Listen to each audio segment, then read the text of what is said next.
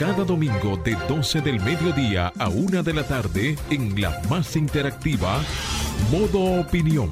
Una propuesta informativa donde podrás conocer los temas de actualidad política, empresarial, social y cultural, debatidos desde otra perspectiva. Modo Opinión, una propuesta informativa diferente. Domingo de 12 del mediodía a 1 de la tarde por Sol, la más interactiva.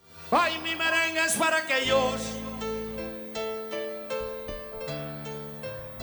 los que pretenden lograr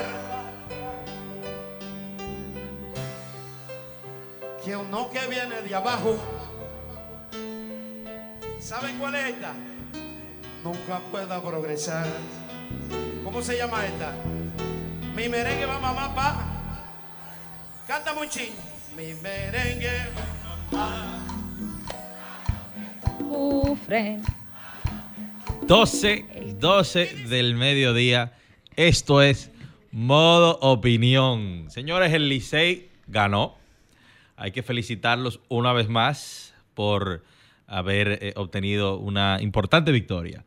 Aún seamos escogidistas, somos dominicanos y tenemos que ponernos por encima de las circunstancias. Así que felicidades a todos los liceístas y a todos los dominicanos eh, eh, celebrar esta victoria otra vez más. Señores, un servidor, Samuel Sena, otra vez más con ustedes, Eloisa Luna. Estamos aquí en el programa más importante, más relevante de la televisión, perdón, de la radio, me confundo, de la radio, Marcia, eh, los domingos. Y hoy, como de costumbre, espero que estén teniendo un excelente fin de semana junto a los suyos y que exhortarles que, que llamen, que formen parte de, nuestras opiniones, de los debates y de los planteamientos que aquí se realizan todos los domingos. Hoy se celebra, 4 de febrero, se celebra o se conmemora el Día Mundial o Internacional de la lucha contra el cáncer o del cáncer. Eh, desde aquí, un mensaje a todas las personas que están luchando contra esa terrible enfermedad, eh, casi epidémica a nivel global. Eh, desearle fuerzas, bendiciones, desde aquí oraciones y, el apoyo del Todopoderoso para que puedan superar eh, este flagelo. A los que ya lo han superado, gracias a Dios, eh, que sigan cuidándose. Y bueno, también en otro orden, felicitar a el Grupo Punta Cana y, y, a todos los que apoyan la iniciativa de El Carnaval de Punta Cana que inició el día de ayer Vi eh, algunas imágenes de, cómo se desarrolló mucha gente importante, mucha algarabía, mucho folclore. Así que felicitamos desde aquí a toda la comunidad de Punta Cana y al Grupo Punta Cana por la celebración de dicho carnaval. Muy buenas tardes, Eloisa. Buenas tardes, Samuel. Buenas tardes a toda esa audiencia fiel de modo opinión, que siempre comparte con nosotros cada domingo al mediodía. Eh, algunos que están almorzando, ¿verdad? Que tengan un, buen almuerzo, eh, un buen provecho por dentro, más no por fuera.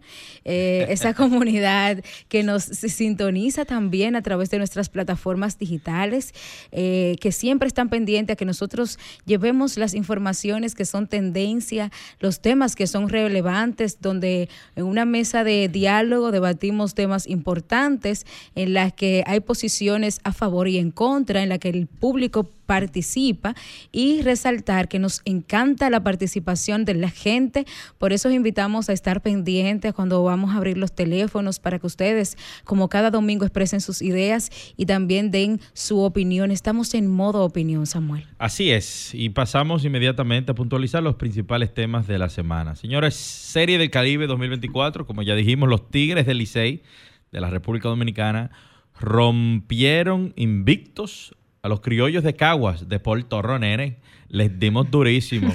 Un jonrón de Robinson Cano, su primero en la Serie del Caribe, más cinco entradas de César Valdés de dos carreras y los Tigres del Licey de la República Dominicana vencieron a los criollos de Caguas de Puerto Rico 5 a 2 en el cierre de la jornada tras eh, una serie tras la Serie del Caribe en el, el Lone Depot Park la casa de los Marlins de Miami. Con esta victoria, la República Dominicana empata en el segundo lugar la tabla de clasificación con Puerto Rico 2 a 1. Los Tigres del Licey llevan dos victorias en forma consecutiva y rompen el invicto a los criollos de Caguas. Atención, Leonel La Sala, que no me deja de fastidiar.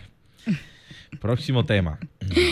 Señores, eh, eh, en esa puntualización que hace Samuel de ese tema, eh, tengo que anunciarles y que ustedes sepan que esos merenguitos que Romer pone a principio, porque es que yo soy aguilucha y este, esa cuerda algún día, aunque sea en 30 años, me la voy yo a cobrar y te la vamos a devolver y me voy a sumar, aunque sea los leones del escogido. Eso es importante, súmese, súmese. aunque sea eso, para darte duro, no te apures. Señores, seguimos con las noticias. Presidente John Biden felicita a su homólogo Luis Abinader por su liderazgo en la región. El presidente de los Estados Unidos, John Biden, envió una carta a su homólogo Luis Abinader con fecha 5 de enero del 2024, en la que expresa su agradecimiento por su participación en la cumbre de líderes de la Asociación de las Américas para la Prosperidad Económica en la Casa Blanca y le felicita por su liderazgo en la región. La información la dio a conocer el director de Estrategia y Comunicación Gubernamental y vocero de la presidencia, Homero Figueroa, a través de su cuenta de Twitter. Señores, y por otro lado, el expresidente de la República Dominicana, Danilo Medina, respondió al presidente Luis Abinader sobre las supuestas encuestas que favorecen al Partido Revolucionario Moderno y dijo que el pueblo dominicano hablará el próximo 18 de febrero de este año. El también presidente del Partido de la Liberación Dominicana habló durante la marcha caravana que realizó en La Vega junto al candidato presidencial de la entidad morada, Abel Martínez. Se refirió y dijo, esas cifras son tonterías. Esperemos al 18 de febrero que el pueblo hablará. Esperen el 18 que ya falta poco, expresó. Educación anuncia que ya está disponible el bono a mil por la educación. El Ministerio de Educación anunció que ya empezaron a entregar el bono a mil por la educación correspondiente al año 2024-2025. A través de sus redes sociales, la institución informó que los beneficiarios recibirán un código vía SMS a través de remesas Banreservas, el cual podrán canjear en cualquier punto de sus oficinas comerciales. Señores, en el plano internacional, hoy se están celebrando elecciones en El Salvador, donde el presidente Nayib Bukele busca su segundo periodo consecutivo como presidente para el próximo quinquenio. Tengo entendido que son cinco años. Eh, mucha participación, veo mucha observación electoral desde República Dominicana. Hay grandes amigos apoyando y dando seguimiento a este acontecimiento esperando que estas elecciones transcurran en paz, armonía y que, y que bueno, que la democracia se fortalezca en El Salvador. Eh, ¿Tú sabes algo, Loisa? Cuénteme. Yo no sé quién va contra Nayib Bukele. o sea, no se sabe eh, públicamente o a nivel por lo menos internacional. nosotros desconocemos quién es el contrincante o quiénes son los contrincantes electorales de Nayib Bukele. La verdad es que la popularidad de Nayib es eh, alta. Eh, ha sabido manejar eh, las relaciones públicas y el tema de redes sociales y mediático y se convierte en el líder más popular de la región, Samuel. O sea que eh, Bukele eh, tiene una forma muy distinta de manejar su comunicación, eh, muy independiente, muy liberal, que la gente se ha encontrado extraño ese tipo de cercanía, ¿verdad, Samuel? Y que rompe un poco el protocolo y sale de lo convencional. Y eso lo ha situado y lo ha puesto en un sitial muy importante y le ha quitado cualquier protagonismo a, cualquier líder político de, de El Salvador, esa es la verdad. Mira, Sí, tú sabes que uno ha conversado, o sea, he conversado particularmente en, algunos ambientes de cierto élite y poder con relación a, Nayib Bukele. Y la realidad es que en El Salvador le quieren bastante, lo, tiene una muy alta valoración y, evidentemente ha resuelto uno de los principales problemas de el, principal problema de El Salvador, que es el tema de la seguridad asociada a las maras salvatruches y a las bandas armadas, que mantenían en desasosiego a la población en sentido general.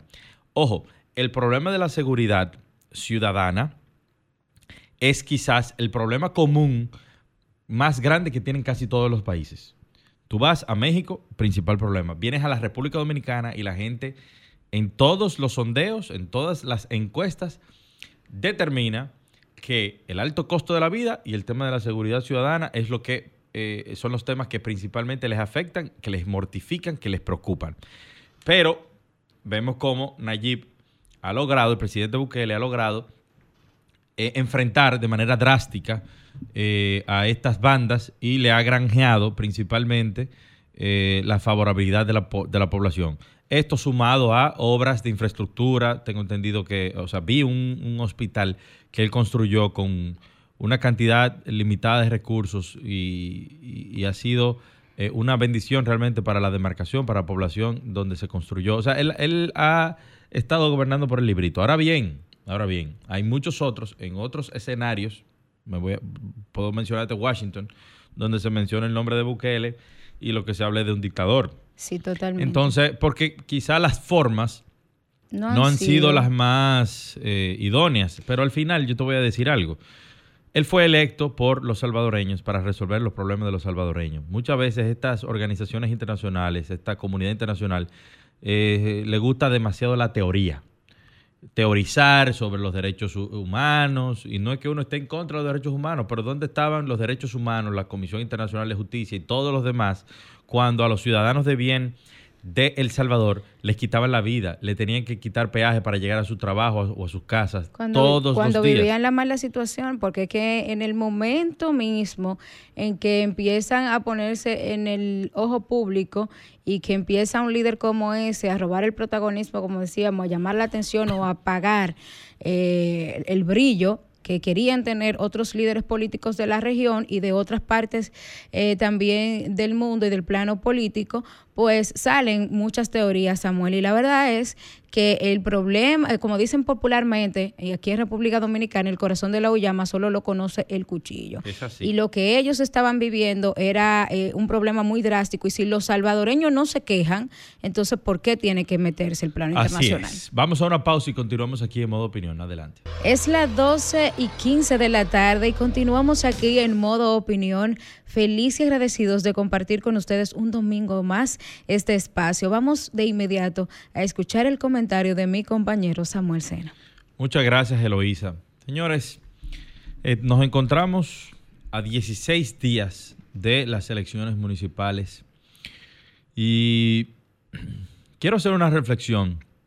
Estuve pensando durante toda la semana y sumado al proceso que se ha estado realizando desde el CODES, el Consejo de Desarrollo Económico y Social, eh, RCC Media, el periódico El Nuevo Diario, El Pregonero, Submundo y otros importantes medios que se han sumado a la realización de debates electorales, a la creación de una plataforma para que la sociedad pueda empoderarse, conocer de las propuestas y de las ideas y, de todo lo que quisieran implementar estas personas, estos ciudadanos que aspiran a detentar los puestos en regidurías, en las alcaldías. Entonces, la reflexión es la siguiente. Nosotros no podemos seguir como sociedad eligiendo políticos, eligiendo candidatos, eligiendo autoridades, sin nosotros saber qué es lo que ellos opinan, qué es lo que ellos proponen. Nosotros en 16 días, muy fácilmente, vamos a ir a las urnas a votar por quizá amiguismo, por coyuntura, por, por un display importante de publicidad que, hemos, que hayamos visto en redes sociales de un candidato u otro. Pero en la mayoría de las ocasiones, en, los en la mayoría de los casos, no vamos a poder ejercer nuestro derecho al voto con conocimiento, con edificación, de qué es lo que va a ser un candidato u otro. ¿Por qué? Porque no participan en debates, porque no eh, van a paneles donde se le pregunta directamente cuáles son sus, posturas, que la sociedad también en ese mismo contexto le pregunte y, se hagan careos. Porque también es muy fácil decir, bueno, Samuel Sena quiere ser candidato a alcalde del Distrito Nacional y con relación al ornato, Samuel quiere construir eh, un Nueva York chiquito y eso conlleva mucho concreto. O sea, también tiene que haber un careo que la ciudadanía y que especialistas, que técnicos, expertos puedan decir, mira, tu idea de construir una metrópolis no está, no está mal, pero tiene que tener verde, tiene que tener eh, arbolado, no sé, o sea, estoy poniendo ejemplos eh, hipotéticos, pero a lo que me refiero es que nosotros no podemos seguir en estos procesos democráticos cada cuatro años llegando ciegos, llegando eh, porque fulanito dijo que votáramos por X o Y candidato, sin saber exactamente qué es lo que nos va a aportar un alcalde, un regidor para nuestra demarcación, para nuestra ciudad. Y eso opino lo mismo para las congresuales e incluso las presidenciales. O sea, ¿qué tiene en, un, a un candidato presidencial? El presidente Luis Abinader se está, o se está proponiendo para reelegirse. ¿Qué, qué ha hecho y qué ¿Qué propone en estos próximos cuatro años? Presidente, ¿qué, va a hacer usted? ¿Cuál es su plan de gobierno para los próximos cuatro años? Presidente Leonel Fernández, usted fue tres veces presidente de la República. Es verdad, mucha experiencia, muchas cosas, pero a muchos ciudadanos nos interesa saber cuál es su opinión con relación al globalismo. Porque sabemos y conocemos que eh, en, una época usted fue muy conocido por hablar de la globalización, pero la globalización hoy por hoy representa importantes retos e importantes consecuencias nefastas quizá para la, eh, productividad nacional e incluso para la seguridad nacional de, de los mismos países. Esos son temas que nosotros deberíamos poder escuchar y preguntarle a ustedes los candidatos. Abel Martínez, Abel Martínez dice, el que limpia una ciudad, limpia, eh, país, un asunto así. Pero no, queremos escuchar a Abel hablar de temas fundamentales de la economía, no solo de la seguridad nacional, del alto costo de la vida, cómo lo enfrentaría. Entonces, ya es tiempo de que nosotros como sociedad nos empoderemos y comencemos a exigirles a nuestros candidatos propuestas concretas, no pajaritos en el aire, cosas que nosotros sepamos que pueden ser ejecutadas durante un mandato. Así que esta es mi reflexión. Les, exhorto a, todos a que hagamos eh, un uso del voto con conciencia sabiendo que una vez los elijamos, tienen cuatro años para ellos hacer lo que dijeron que iban a hacer y si no lo dijeron, lo que les dé la gana. Adelante, Romero.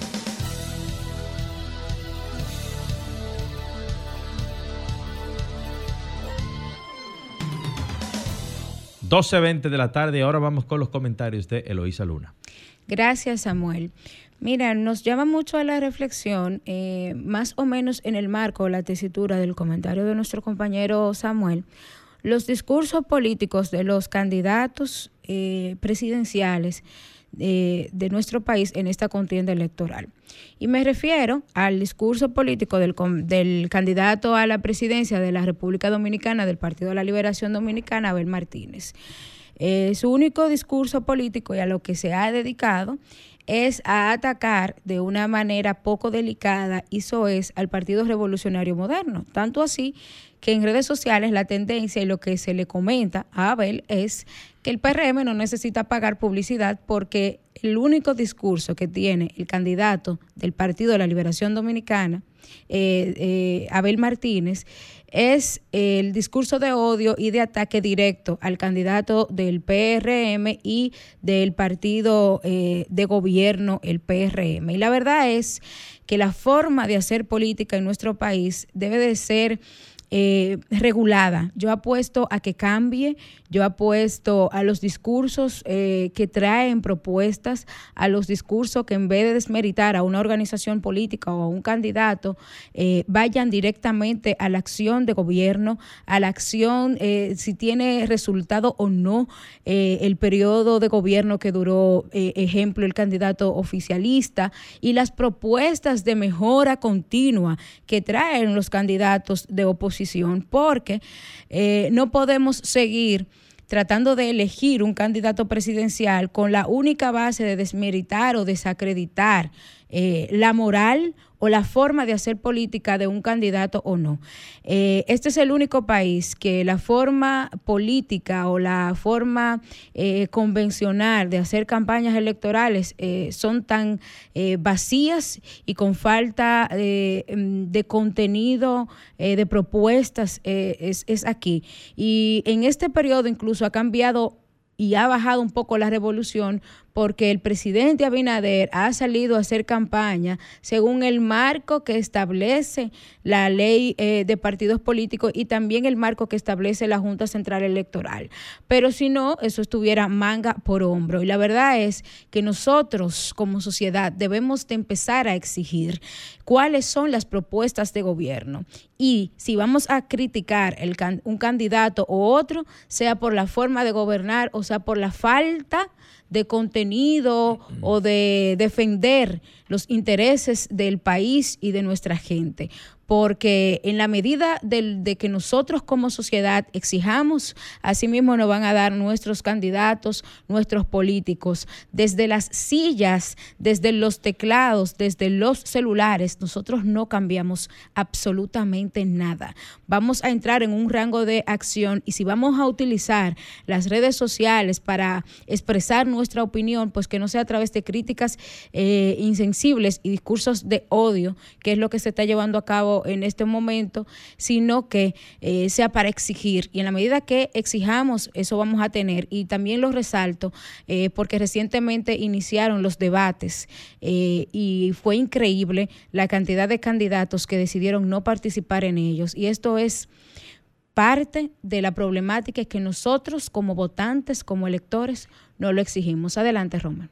Ahora continuamos con Modo Opinión, donde nace la información. 12.28 de la tarde, seguimos aquí, señores, en modo opinión. Eloisa, tú sabes que hay algo que me preocupa mucho. ¿Qué te preocupa? Aquí en, República Dominicana hay mucha gente que vive el día a día. Sí. Vive el día a día, sus problemas, las situaciones, pero no entiende cómo los problemas principalmente económicos, la inflación y todo lo demás, eh, tienen mucho que ver con lo que pasa eh, en el exterior. Y desde 2020 que iniciamos un periodo de pandemia, luego vino una guerra de Rusia con Ucrania, luego vino una situación que se dio el 7 de octubre del año pasado con Israel y eh, los terroristas de Hamas, Hezbollah, etc. Bueno, pues ahora estamos viendo lo que está sucediendo en el Mar Negro, el Mar Rojo, perdón, el Mar Rojo y el día de ayer los Estados Unidos por una acción en la que murieron varios soldados norteamericanos en Jordania, han iniciado también ataques en Yemen y en Irán y creo que Irak también. Y uno lo ve como noticias internacionales, pero esto tiene repercusiones. Todo movimiento que pasa en el Oriente Medio afecta de alguna manera u otra el, el, desempeño, el desenvolvimiento de la economía global, cosa que de la cual nosotros no nos podemos escapar. Así que eh, eso me preocupa, quiero que, la gente reflexione sobre eso y que, indaguen, que se informen para que después sepan por qué las cosas pasan. Señores, tenemos en la línea. Tenemos en la línea a María Laura Báez, quien es la candidata más joven del Partido Revolucionario Moderno en el Distrito Nacional a regidora eh, de la circunscripción número uno con apenas 20 añitos y también es la directora nacional de mi primer voto de la Juventud Revolucionaria Moderna. Bienvenida María Laura a modo opinión. Gracias Eloísa y Samuel, gracias por el espacio. ¿Cómo va eso?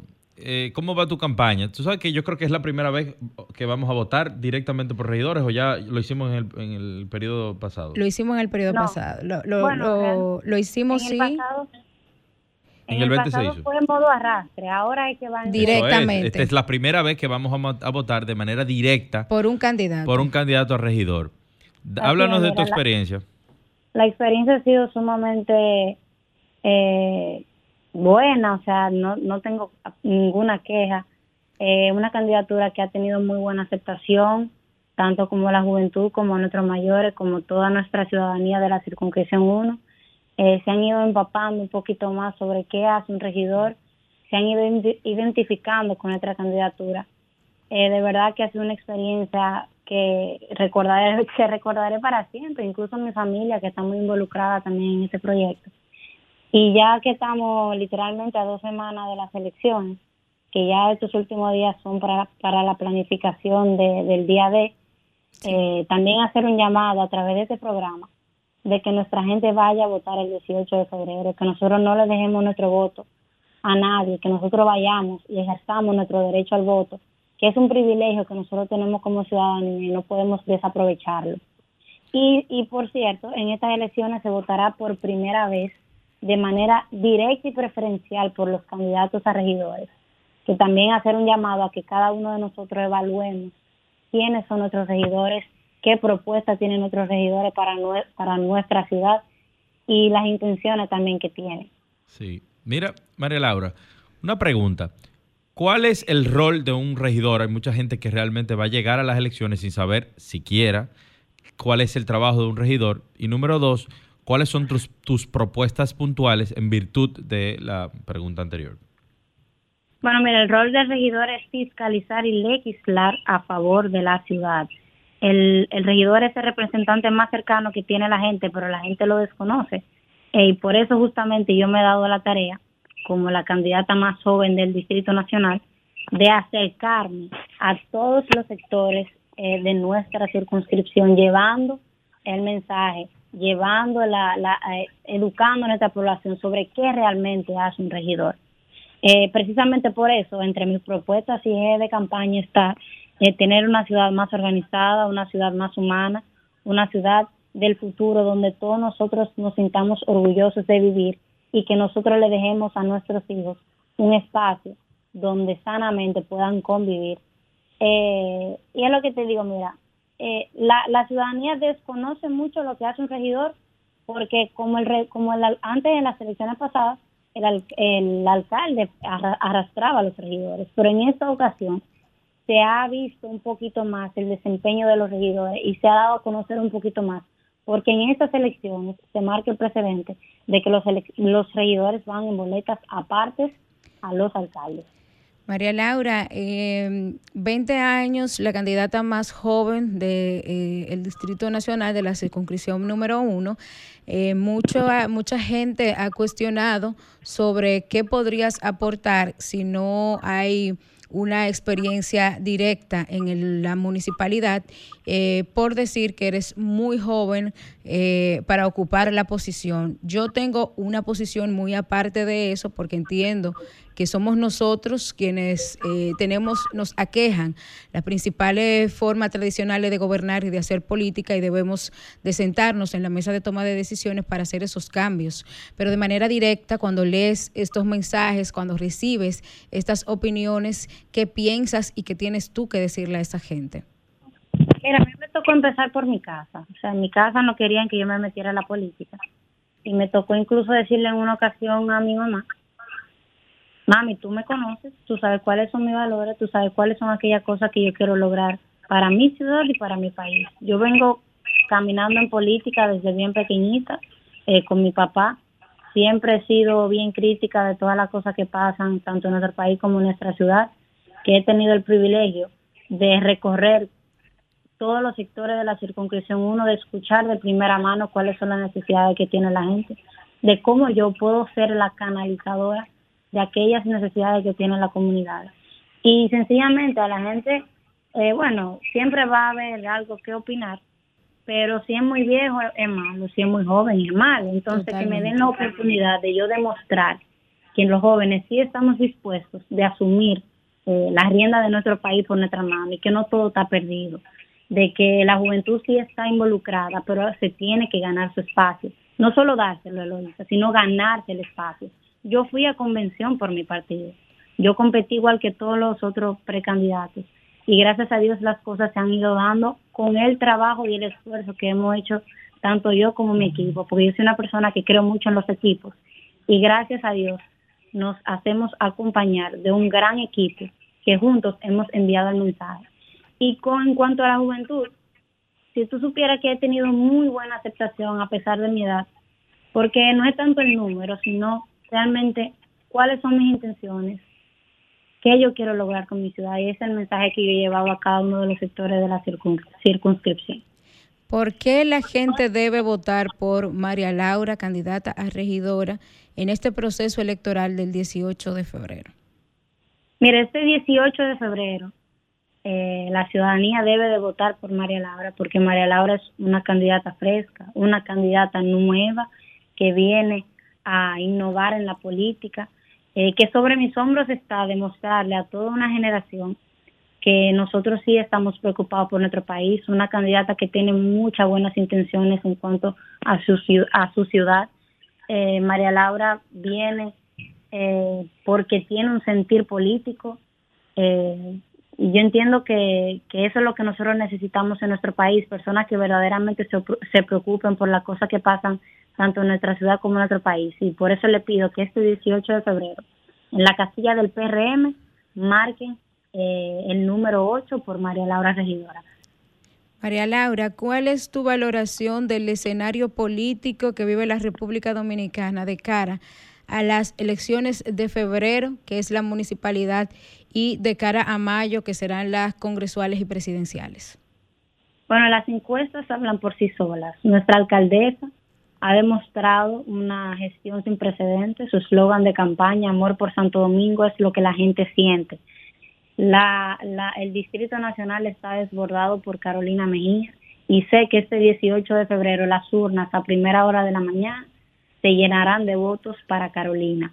Y en cuanto a nuestro presidente, ¿qué decirte? O sea, un presidente que ha demostrado también que nosotros podemos hacer política de manera diferente, de manera honesta, y que precisamente con esos dos líderes, tanto Carolina como el presidente Luis Abinader, personas como yo jóvenes hemos dado el paso a la política y hemos dicho que sí y hemos motivado a nuestra familia que nos permitan involucrarnos de manera activa. Yo sé que tanto en febrero como en mayo el PRM llevará a la delantera, pero por mucho.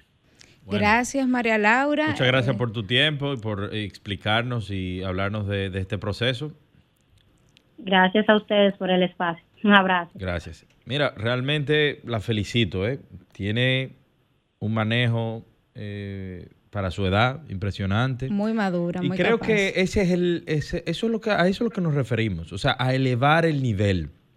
Y no solamente del Distrito Nacional, porque María Laura es del Distrito Nacional, que, ojo, contamos con candidatos muy buenos para el Distrito Nacional en la regiduría. Tenemos a, Gustavo, a Guti, por, por, la Fuerza del Pueblo, aquí también en el Distrito Nacional, a mi gran amigo eh, Giancarlo Vega, una estrella con una persona, un profesional conocedor de la municipalidad. Y, así pudiera mencionarte a Jorge, Jorge Juan Felipe Pacheco en el Partido de la Liberación Dominicana, que también había aspirado en el pasado y ha preparado propuestas, la ha discutido. O sea, el distrito se va o debería eh, enriquecerse con los nuevos elementos, con las nuevas personas, los nuevos aspirantes que están eh, tratando de entrar y adecentar la política en el Distrito Nacional. Así es, Samuel. Eh, perfiles muy elevados, perfiles que presentan propuestas que, que marcan la diferencia eh, en la política dominicana y que el distrito sea un reflejo de lo que puede pasar en el país y de los candidatos que nosotros como sociedad merecemos, pero somos quienes tenemos que dar ese paso eh, para darle una oportunidad a estos candidatos. Así es, vamos a una pausa y continuamos aquí en modo opinión. Ahora continuamos con modo opinión, donde nace la información. 12.44, 12.44 de la tarde, seguimos aquí en modo opinión. Y también, como este programa es altamente democrático, claro que sí. y queremos escuchar la posición de la mayoría de las personas, tenemos en línea a Yul, Yulibelis Wanderpool, quien es candidata a regidora por el Partido de la Liberación Dominicana en la circunscripción número uno del Distrito Nacional. Bienvenida, Yulibelis. Muy buenas tardes, Samuel, y saludos, Eloísa. Qué bueno estar aquí con ustedes y sobre todo compartir mis ideas de transformación para la ciudad del Distrito Nacional. Vea sus órdenes. Yo me imagino que a 16 días de las elecciones tú tienes que estar en algún callejón, en alguna calle ahora mismo dando, Estoy en la calle, ahora mismo conduciendo, trasladándome una reunión, pero siempre hay tiempo para compartir mis ideas y sobre todo agradecerle a ustedes el espacio sabes que el hecho de, que nosotros hayamos tomado la decisión de este desafío de contribuir obedece a que yo soy abogada y, lo primero que veo es que nosotros tenemos una necesaria eh, revisión de la normativa con la cual se está gestionando la ciudad. Es imposible que nosotros estemos gestionando el Distrito Nacional, la ciudad primera de América, con normas que no responden a los nuevos paradigmas. Nuestra ciudad está copada horizontalmente y requiere una revisión de la normativa con respecto al uso del suelo para verificar el crecimiento vertical, porque es la única manera de que nosotros vamos a reducir los asentamientos humanos, pero sobre todo vamos a continuar la obra de dignificación de la vida de la gente, que es uno de los propósitos que están establecidos en la Ley 1-12 de Estrategia Nacional de Desarrollo y la puerta de entrada para definir esas políticas es la sala capitular del Ayuntamiento del Distrito Nacional, donde se construyen las ordenanzas y resoluciones que hacen posible instrumentalmente y de manera legal crear esos proyectos de inversión pública, infraestructural, que van a contribuir con la mejora de calidad de vida de la gente. Así es. Mira, me gustaría aprovechar y escuchar cuáles son tus propuestas para el distrito. Mire, yo he fundamentado mis propuestas en tres ejes fundamentales. Lo primero es que como abogada yo me he dedicado y mi quehacer social ha estado orientado a la defensoría de los derechos de las personas. Yo quiero llevar esa defensoría en práctica al ayuntamiento, dándole vida a dos roles fundamentales, porque ya le hablé de un rol, que es el rol de legislación municipal, pero los otros roles de un regidor son el de representación y fiscalización, que actualmente están muy pobres. Esa representación es la que nos permite estar cerca de la gente, recoger las necesidades, y el rol de fiscalización es procurar el cumplimiento y seguimiento de qué se está haciendo en el ayuntamiento, cómo se está administrando y financieramente qué está ocurriendo con los recursos, una seria rendición de cuentas a la ciudadanía. Entonces, yo creo que esa defensoría municipal, que es evidente porque nosotros no conocemos a los regidores que nos representan, y a la gente se le conoce por su trabajo político y por su profesionalización. Entonces, nosotros debemos tener una cercanía con la población y yo me he motivado por eso, porque también creo que hay que elevar la calidad del debate de lo que se está haciendo y sobre todo cómo nosotros estamos gestionando la ciudad. En otro orden, yo propongo mi planteamiento y mi plan de propuesta hacia la regiduría del Distrito Nacional, mire, yo he trabajado hace muchos años con mi pymes y con federaciones de mujeres empresarias, de hecho soy la secretaria general de la Federación de Mujeres Empresarias actualmente, y en los estudios que he realizado hemos verificado que más del 28.6% de las MIPIMES que están registradas a nivel nacional están localizadas en el Distrito Nacional.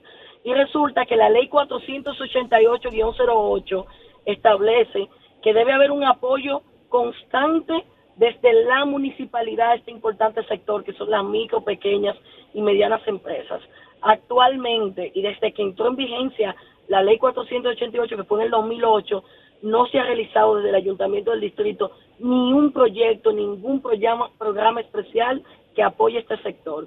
Y yo planteo que en el distrito nosotros tenemos la mayoría de los museos, que son espacios públicos que muchas veces la gente en la semana ni los visita, no tiene el estímulo porque no se está creando un programa que haga posible que la gente vaya a estos lugares. Y yo creo que este es el escenario perfecto para que así como nosotros hacemos la Feria del Libro anualmente en un espacio público, nosotros desarrollemos ferias de emprendimiento y de representantes de MIPIMES que les permitan promover sus negocios. Esto le va a dar sostenibilidad, le va a dar oportunidad de generar mayores empleos. Pero hay algo súper importante y es que el tránsito de turistas que hay en el Distrito Nacional, la mayoría no solo andan paseando, también andan buscando una oportunidad de negocios y de cómo invertir. Y esto sería maravilloso para que nuestros emprendedores, que muchos de ellos han enfocado sus negocios en economía naranja, el arte, la cultura, la artesanía, tengan una oportunidad de exportar sus negocios. Yo no creo que haya una mejor forma de desarrollar a una población que haciéndola económica e intelectualmente independiente. Eso va a fortalecer también nuestra, nuestra democracia. ¿Cuál es tu valoración de la participación de la mujer en la política dominicana? Indiscutiblemente la mujer se viene abriendo paso, no solo en la...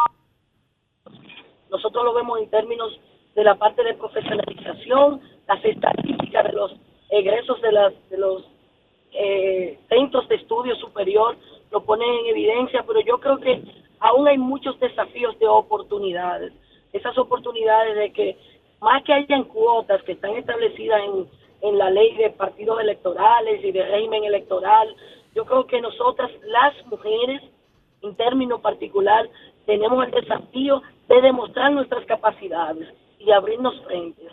No se puede construir paridad e igualdad si no lo hacemos desde un discurso responsable, desde la demostración de que sí podemos. Desde el llanto no lo podemos lograr. Yo siempre digo que si nos mantenemos discutiendo sobre el hecho de que en política se le cierran las puertas a mujeres, no vamos a lograr nada. Yo creo que hay que dar un paso al frente y yo soy una muestra de eso y quiero servir como referente de transformación de esa mirada, como lo han hecho otras mujeres en diferentes épocas.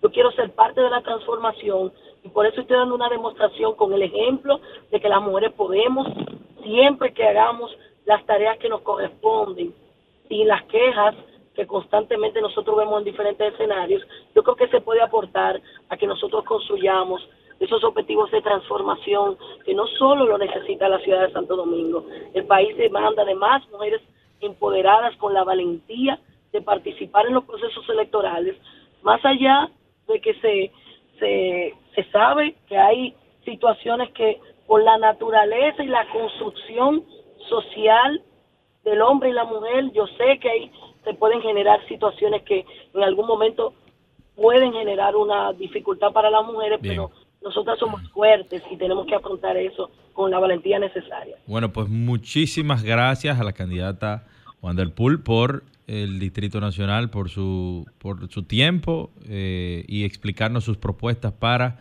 la regiduría. Eh, te deseamos muchos éxitos, ¿eh? Éxitos. Gracias, y no quiero abandonar el espacio sin invitar a la gente a que amplíe mis propuestas, las conozca y me conozca a mí a través de mis redes sociales en arroba y Wanderpool, Y-W-A-N-D, L-P-O-L, y soy la número 13 en la casilla 2 del Partido de la Liberación Dominicana. 13 el 18 de febrero. Gracias. Adelante, Romer. Sol 106.5, la más interactiva. Una emisora RCC Miria.